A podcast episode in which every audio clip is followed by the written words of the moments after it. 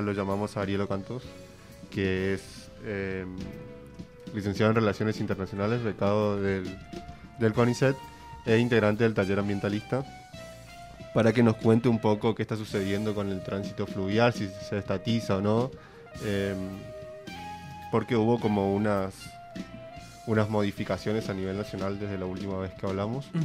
Ariel, buen día, ¿cómo estás? ¿Cómo les va? ¿Cómo andan? Un gusto saludarlos. Acá te saludan eh, Diego, Pato e Iván. Eh, como decíamos, eh, ¿podrías actualizarnos cuál es la situación de la hidrovía a nivel nacional por toda la cuenca del Paraná? ¿Qué sucedió últimamente? Perfecto, Ansi. Bueno, lo que, lo que sucedió fue que el primero de julio de este año, o sea, hace, hace unos días, se publicó el decreto 427 del, del Poder Ejecutivo, digamos, en el cual eh, recordemos, el, el 30 de abril venció la concesión de Hidrovía Sociedad Anónima, Jean de Null y EMEPA, y se le había extendido por 90 días, que vence este 31 de julio. Entonces, el 1 de julio se sacó este decreto por el cual el Estado Nacional eh, concede, digamos, o le, o le otorga la administración de la hidrovía a la Administración General de Puertos, que es una sociedad del Estado, es una sociedad, obviamente, una empresa estatal, entonces por un año. Entonces, eh, el Estado, a través de la AGP, va a ser la que va a administrar la hidrovía eh, eh, por este año.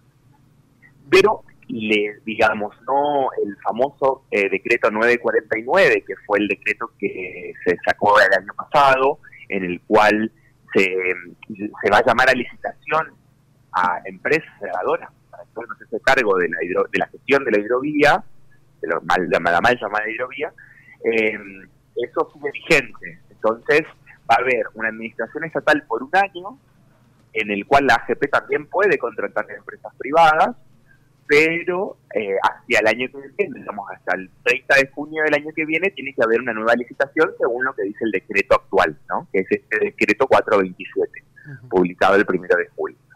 Entonces, acá lo que, lo que digamos, hay un el, el, sabor que queda de todo esto es agridulce, porque por un lado la lucha que vienen muchos eh, llevando muchos en sectores populares o políticos, inclusive agrupaciones, eh, es eh, que el Estado se haga cargo del control total de la gestión de las vías navegables del país, digamos.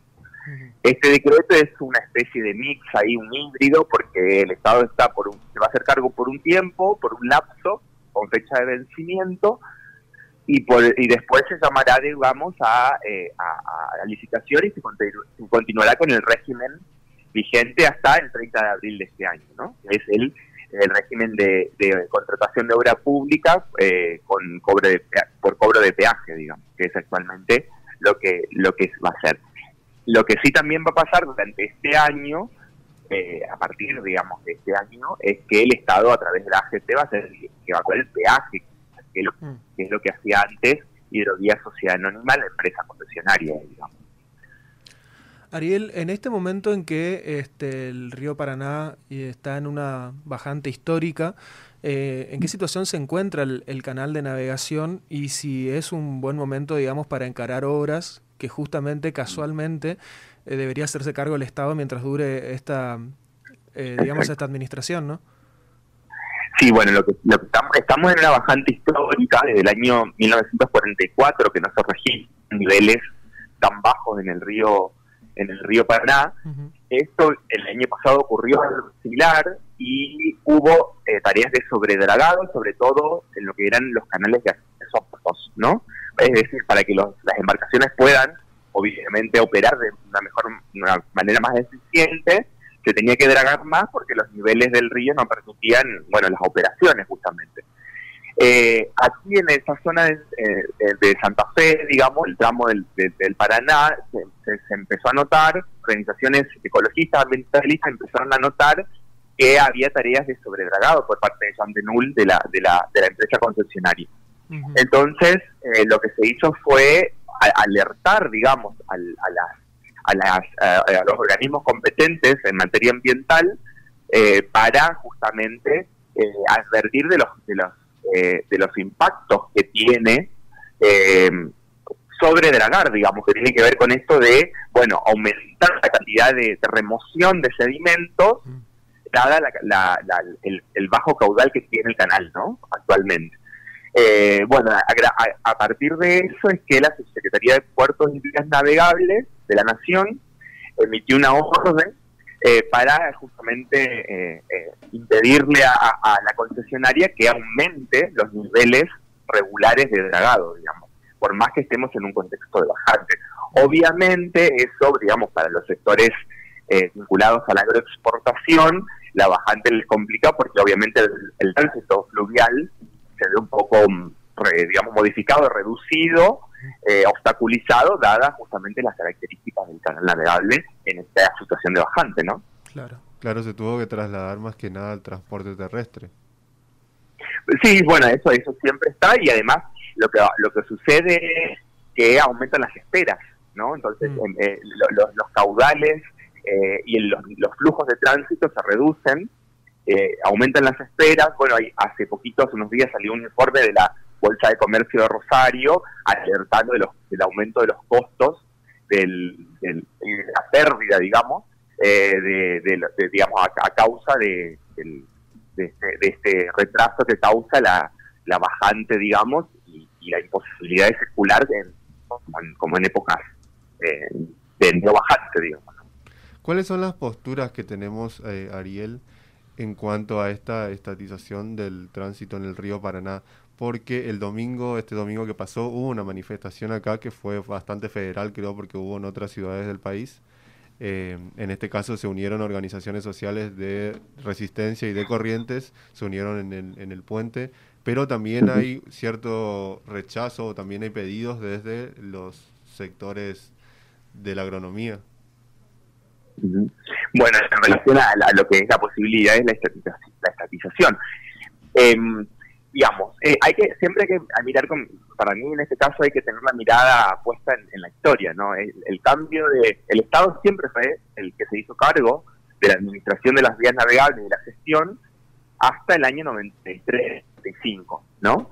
Que en plena época de reformas neoliberales del, del menemismo, esto se concesionó a través de, este régimen de obra pública sobre peaje, como les contaba hace un rato. Eh, lo que la discusión hoy en día es, bueno, continuamos con ese régimen propio, digamos, de las reformas neoliberales y la reforma del Estado, del, del, menemismo, o, o, el Estado vuelve a hacerse cargo eh, de, bueno, de los sectores que apoyan esta idea, digamos, de la estatización para justamente la la recuperación de la soberanía, en este caso de la gestión de la soberanía. Y eso también vinculado eh, a todo lo que es eh, no solo la gestión de la vías navegables en sí, sino como una mirada más estratégica, pensando también en, el tránsito y, el, la navegación por el mar argentino, el, Atlántico Sur, etcétera, ¿no? Hacer, hacer una mirada más compleja, si se quiere, de lo que, de lo que es la soberanía en términos geográficos, políticos, geopolíticos. Mm. La otra postura, obviamente, tiene que ver con, la, con, la, con, mantener el régimen actual, digamos, ¿no? Beneficiar a empresas privadas, continúen eh, dragando y por ende que haya menos control del Estado sobre las actividades de la agroexportación, que es lo que hoy ocurre. Nunca, nunca se constituyó un órgano de control, ya lo hemos charlado, que controlara no solo las cuestiones ambientales, que es lo que nos preocupa a nosotros, sino también las cuestiones de, bueno, de la, del comercio de granos en general, de lo que se exporta e importa de los eh, de las terminales portuarias emplazadas en el Paraná, ¿no? Entonces, el Estado tiene muy pocas herramientas, tanto no solo no solo para este tema, sino inclusive la prefectura naval, el SENASA, todos los órganos que tienen que ver con el control fueron muy eh, diezmados, digamos, en, sus capacidades de controlar eh, en, en, todos estos últimos años. Claro, no solamente es el, uso de la, de la hidrovía, sino todo lo que envuelve y para qué se lo ocupa. De hecho, en los últimos, el último año al menos, o en esta temporada de, exportaciones, eh, fue casi, eh, creo que fue récord la cantidad de secuestros de granos de contrabando que se llevaban a Paraguay o a Brasil para, para exportar y que son granos que no están tributando en los puertos de la hidrovía justamente. Exactamente, bueno, y ese es una de las grandes. El tema de contrabando de granos, el tema de triangulación, como vos llamabas, como vos mencionabas, con, con Brasil, Paraguay, Uruguay también, mm. eh, es uno de, las, de los temas claves, digamos. Hay estudios hechos acá que alrededor de eh, 30 mil millones de dólares anuales eh, no facturan, digamos, el Estado no, no, no, recauda el Estado, por ende el Estado no recauda en, eh, en formas de retenciones, por ejemplo, e impuestos, por supuesto. Entonces, eso es, justamente uno de los elementos que, que, entran en estas discusiones y creo que justamente las dos tendencias que marcaba Iván en su pregunta tienen que ver con eso, con, bueno, cómo, cómo se va a gestionar y a quién va a beneficiar esa gestión de la hidrovía. Es el Estado eh, el que tendría que tener un rol preponderante y determinar las condiciones o son los privados a los que hay que dejarles que hacer su juego, ¿no? Los actores privados me refiero a estas grandes empresas, eh, digamos, vinculadas a la, a la exportación eh, nacionales vinculadas a la exportación y el comercio de granos, digamos. Lo que nosotros decimos desde nuestro lugar es, bueno, sí, a esta discusión le falta toda esta, esta patria, digamos, o, esto, o, esta, o estos, estos otros temas invisibilizados hasta ahora que tienen que ver con, bueno, si hablamos de soberanía política, de soberanía económica, agregar la discusión de la soberanía alimentaria, es decir, a qué modelo de eh, de, producción de alimentos, de distribución de alimentos, hasta de exportación. Claro. Eh, Ponerlo en contexto, Estamos pensando, y eso es exacto, y la cuestión de la justicia ambiental, digamos, ¿no? Es decir, bueno, hasta qué punto eh, estas tareas, digamos, de, de, gestionar la hidrovía van o perjudican, digamos, los ecosistemas, no solo del río, sino todo lo que tienen que ver ligados a la producción agropecuaria. Ariel, muchísimas gracias por esta comunicación, como siempre, por atendernos y estamos atentos a, cualquier novedad. Por lo pronto, lo que sabemos es que se espera, en cuanto a la bajante, que este año se alcance el récord histórico, va a ser algo eh, pocas veces visto justamente. Y bueno, veremos cómo avanza no solamente esta gestión, sino si se da el debate que están reclamando desde varios sectores, incluidos el que vos representás. Muchas gracias. Perfecto. Muchas gracias por, la entrevista. Un, abrazo a todos. Un abrazo grande. Ahí estaba Ariel Ocantos, él es este investigador de CONICET y forma parte de... El taller ambientalista. Taller ambientalista en Rosario.